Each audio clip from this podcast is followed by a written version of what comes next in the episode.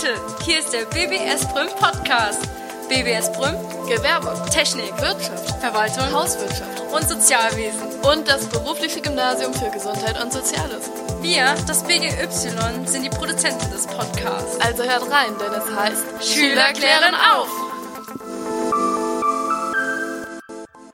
In dem letzten Podcast hat Lara euch das Great Barrier Reef vorgestellt. Ich bin Chiara und in der 96. Folge des Podcasts der BBS Brüm erkläre ich euch, weshalb das Great Barrier Reef in Gefahr ist und wie wir Menschen zur Rettung des Riffs in Australien beitragen können.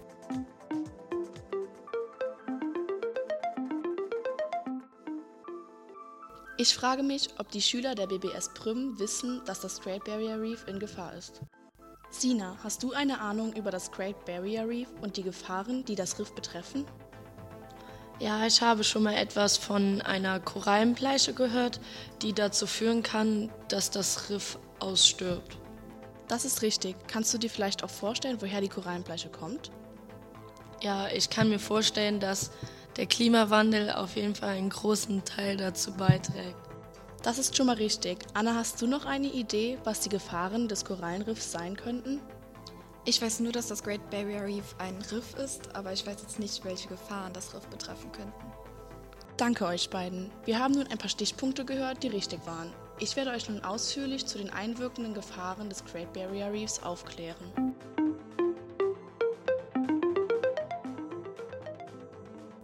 Knapp die Hälfte der Korallen des Riffs in Australien könnten aussterben.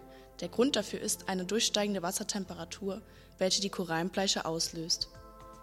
Ihr fragt euch bestimmt, was eine Korallenbleiche ist. Durch die steigende Wassertemperatur produzieren die Algen, welche in den Korallen leben, Giftstoffe, die die Korallen zu einer Abstoßreaktion veranlassen.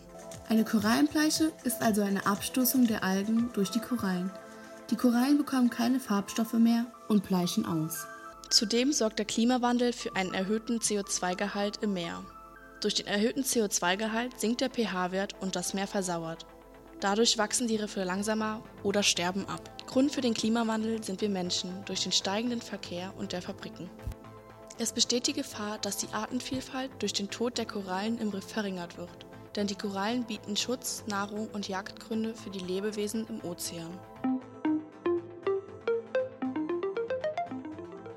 Eine wichtige Aufgabe der Riffe ist es, große Meeresstürme abzufangen. Somit schützen sie die Küsten. Durch die abgestorbenen Riffe kann es also zu mehr Küstenüberschwemmungen kommen. Marie, was fällt dir auf Anhieb ein, wie man zur Umweltschonung bzw. zur Verminderung des Klimawandels beitragen kann?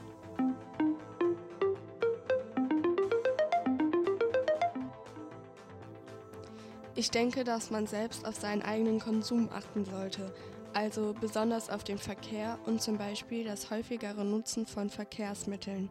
Das sind bereits schon sehr gute Punkte. Danke, Marie.